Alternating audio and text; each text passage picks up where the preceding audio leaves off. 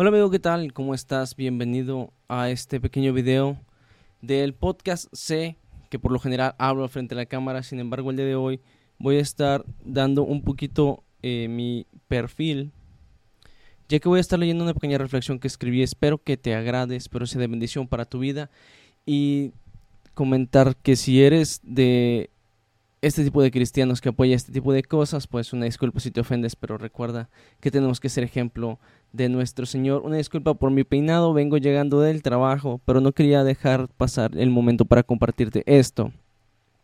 Y dice así, vivimos en una sociedad donde cada vez normalizamos más el pecado, y es que cada vez queremos minimizar las cosas que nos alejan de Dios, no solo como personas, sino como iglesia y debemos recordar que somos parte del cuerpo de Cristo y que nuestra vida debe ser reflejo de lo que Jesús vivió entre nosotros aquí en la tierra. Es muy triste y decepcionante ver iglesias y cristianos que cada vez aceptan más la ideología de género e incluso llaman intolerantes a los que no aceptan esta ideología. Sí, escuchaste bien. Cristianos que aceptan la ideología de género defienden este tipo de movimientos es sorprendente ver cristianos que tienen esa falta de identidad. Porque, digo, defender esta ideología es tener falta de identidad porque nosotros debemos saber que somos parte del cuerpo de Cristo y debemos aprender a distinguir lo que está bien de lo que está mal. No te digo que como cristianos seamos perfectos y que no fallaremos porque somos humanos y somos falibles, pero te invito a enfocarte en vivir como vivió Jesús y, la, y como la Biblia dice que debemos de vivir. Joven, señorita, si te, si te estás cuestionando en qué afecta que tus amigos te inviten a salir, te juntes en reuniones con ellos o realices prácticas que hacen ellos, te invito a que pienses cuántas veces ellos hacen eso por ti, cuántas veces ellos te acompañan a la iglesia o cuántas veces ellos respetan la fe que profesas. Aquí es muy importante que sepas, joven, que muchas veces tenemos amigos que queremos mucho y que pensamos que nunca vamos a dejar porque son nuestros mejores amigos. Sin embargo, tenemos que tener muy consciente que si ellos no respetan nuestra fe, no pueden ser nuestros amigos. No puede haber comunión con las tinieblas, joven. Y si ellos se van a estar burlando, si ellos van a estar haciendo chistes y tú vas a estar ahí metido en medio, ¿crees que eso es correcto? ¿Crees que eso está bien? ¿Crees que Dios le agrada que te estés riendo de chistes en donde dicen cosas acerca de la iglesia? Ser joven no es fácil. No disculpa por ese movimiento. Vivir en medio de una sociedad corrompida, donde es más normal ver pornografía que leer la Biblia, donde ser cristiano y profesarlo es ofensivo para el resto, donde te invitan a tener un libertinaje sexual y darle como coloquialmente se dice, vuelvo a la hilacha. Recuerda que los hombres que hacen mal prefieren la oscuridad y te invito a que leas conmigo Juan 3, 20 y 21. Yo aquí ya lo tengo separado, precisamente por el tiempo. Juan 3, 20 y 21, si gustas corroborarlo en tu Biblia, yo estoy leyendo la versión Reina Valera 1960. Dice así, porque todo aquel que hace lo malo aborrece la luz y no viene a la luz para que sus obras no sean reprendidas, mas el que practica la verdad viene a la luz para que sea manifiesto que sus obras son hechas en Dios. ¿Cuántas veces has tenido que hacer algo y te escondes, joven? Si te tienes que esconder es porque no es correcto. Dios busca una iglesia pura y santa. Dios busca jóvenes entregados a su palabra, que no se avergüencen de Él y que sean capaces de morir por Él.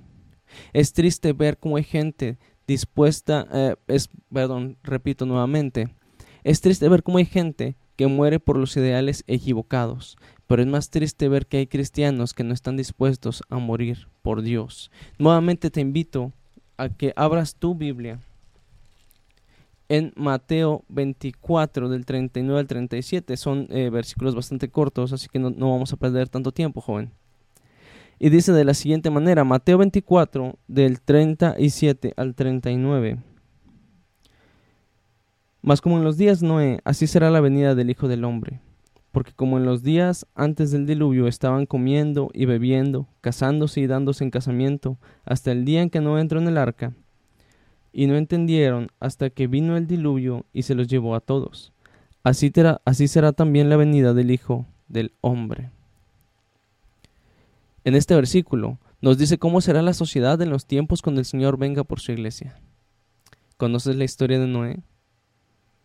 ¿Recuerdas a Sodoma y a Gomorra? ¿Ves alguna diferencia con nuestra sociedad actual? En Proverbios 1.10 dice, Hijo mío, si los pecadores te quisieren engañar, no consientas. Ya basta, iglesia. Ya basta de normalizar el pecado. Ya basta de dejarnos engañar por este mundo. Recuerda, joven, señorita, que aunque estés en este mundo, no eres de este mundo.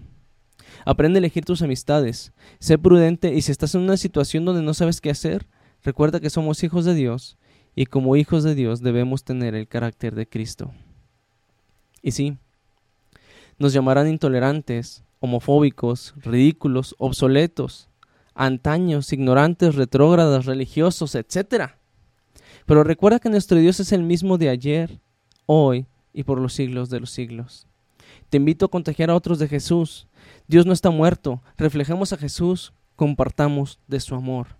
Nuestra generación se pierde, crece sin valores, a nuestra generación le falta Dios. Ponte a pensar, joven, cuando tú eras más, más pequeño, cuando tenías 12 o 14 o 16 años, ¿cuántas veces tú hiciste lo que hacen los niños de hoy en día? ¿Cuántas veces tú escuchaste lo que escuchan los niños de hoy en día? ¿Cuál, música era la que escuchabas? ¿Qué era lo que tú hacías cuando tenías 12 o 13 años, tal vez 14? Y es más triste saber que la iglesia no estamos haciendo nada por cambiar esto. Sí, hay ministerios especializados en ir a predicar, en ir a evangelizar, en hablar, en hacer, pero tú qué estás haciendo, joven, yo qué estoy haciendo, nosotros qué estamos haciendo para que la juventud pueda ver alrededor de nosotros a Dios. Oseas 4:6 dice, Mi pueblo fue destruido porque le faltó conocimiento. Por cuanto desechaste el conocimiento, yo te desecharé del sacerdocio, y porque olvidaste la ley de tu Dios, también yo me olvidaré de tus hijos.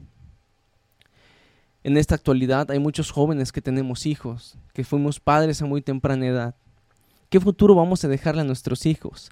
¿Qué, ¿Qué, futuro eclesiástico, qué futuro espiritual le vas a dejar a tu hijo si no le enseñas el conocimiento de la palabra de Dios? Si tú no lo conoces, si tú no tomas la Biblia 10, 20 minutos diarios, aunque sea, para que puedas leer algunos capítulos y puedas platicar con tu hijo de la Biblia. ¿Cómo crees que tu hijo va a crecer? ¿Cómo crees que tus vecinos te van a ver? ¿Cómo crees que tus compañeros de trabajo te están viendo?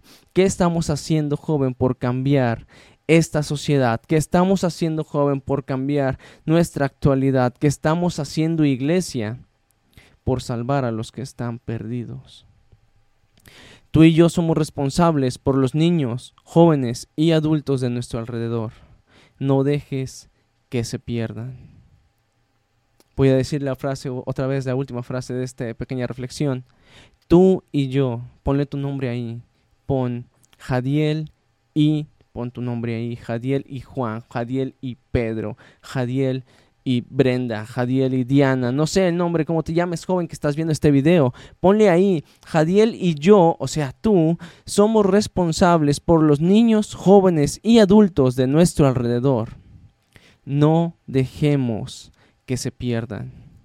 Háblales de Cristo, refleja al Señor. Compórtate como un hijo de Dios, para que ellos puedan ver el cambio que Dios ha hecho en tu vida para que ellos puedan ver la gloria de Dios en tu vida. Y recuerda que todo aquel que hace lo bueno lo hace a la luz. No hagas cosas buenas que parezcan malas y mucho menos malas que parezcan buenas. Joven, lee la palabra, ora. Elige bien a tus amistades. Si tu amistad no te suma, lo siento y lamento ser yo quien te lo diga. Porque seguramente piensas que a mí me da igual, no, porque no son mis amigos, pero no te platico rápido, ya lo escucharon en el podcast. Yo tuve, no tuve que, sino que yo dejé a uno de mis mejores amigos por el hecho de que yo me quise dedicar a concentrarme en la iglesia y lamentablemente él no compartía esa idea. ¿Crees que no me dolió? ¿Crees que me pasó de noche? No, soy humano, tengo sentimientos, también me dolió, pero sé que es más grande mi recompensa en el cielo, sé que es más grande lo que Dios tiene preparado para mí que lo que una amistad fuera, de fuera del Señor me pueda ofrecer. Hoy te invito a contagiar a alguien más de Jesús. Te invito a que seas tú quien les comparta tu ideal, quien comparta tu fe, que, que, tú puedas hacer que ellos te acepten como eres y no tú aceptarlos a ellos. Hay muchas, muchas cosas hoy que te pueden quitar la paz, hay muchas cosas hoy que te pueden quitar todo lo que tú tienes en Dios. Hay muchas cosas hoy que te pueden alejar del propósito que Dios tiene para ti. Ten mucho cuidado con la ideología de género. Ten mucho cuidado con el tema de la igualdad. No trates a nadie como menos que tú. Trátalo siempre como alguien igual que tú, porque todos somos iguales delante de Dios. Ten mucho cuidado con el tema del maltrato en casa, ten mucho cuidado cómo te refieres a alguien y si te llevas pesado con alguien, ten mucho cuidado de no cruzar esa línea en donde es la amistad y la falta de respeto. Joven, señorita, si quieres o queremos que el mundo nos vea diferentes a lo que son ellos, a su comportamiento, entonces tenemos que comportarnos diferentes nosotros también. No dejemos que nuestra actitud, no dejemos que nuestra manera de ser se camuflaje con el mundo y que ellos nos digan, yo no sabía que eras cristiano porque te comportas igual que yo, porque te llevas igual que yo, porque hablas igual que yo. Tenemos que marcar una diferencia. Tenemos que hacerles saber, hacerles de su conocimiento que somos cristianos. Y si tenemos alguna oportunidad de compartirle a nuestros amigos, comparte de Cristo. Eh, y regresando a Oseas, Oseas 4:6, te lo vuelvo a leer, que dice, mi pueblo fue destruido porque le faltó conocimiento. Joven, señorita que estás escuchando este audio, viendo este video en Facebook o en YouTube, te invito a que leas la Biblia, te invito a que seas parte de un grupo de lectura y te invito a que si tú gustas unirte a un grupo de lectura que voy a formar a partir del día 15 de septiembre, me mandes un correo a este correo que voy a poner aquí, espero no se me olvide la edición. Y si se me llega a pasar es jadielrdz.outlook.com. Mándame un correo con tu nombre completo, tu número de teléfono, si deseas que hagamos un grupo de WhatsApp.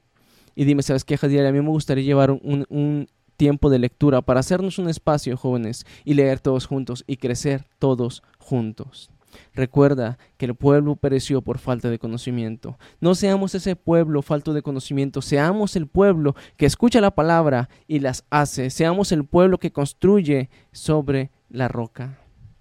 Ya me conoces, mi nombre es Jadiel Rodríguez. Recuerda darle un like a la página de Facebook, al canal de YouTube, eso apoyaría bastante el ministerio. Y si escuchas en Spotify, si puedes compartirlo con alguien, compártelo. Todo en todos lados nos encuentras como podrías ser tú y en YouTube estamos como podcast podrías ser tú. Igual todos los enlaces te los voy a dejar aquí abajo, todas las redes sociales te los voy a dejar tratar de dejar aquí en la descripción, igual el correo y te recuerdo la fecha para iniciar el plan de lectura. Todos juntos es el 15 de septiembre. Eh, si te llegas a atrasar por algo, mándame un correo e igual te agregamos al grupo de lectura. Mis hermanos, jóvenes señoritas, que Dios te bendiga y recuerda que no es bueno burlarse de nadie ni hacerlo menos por lo que esté pasando, porque tal vez el próximo podría ser tú. Que Dios te bendiga y nos vemos hasta la próxima.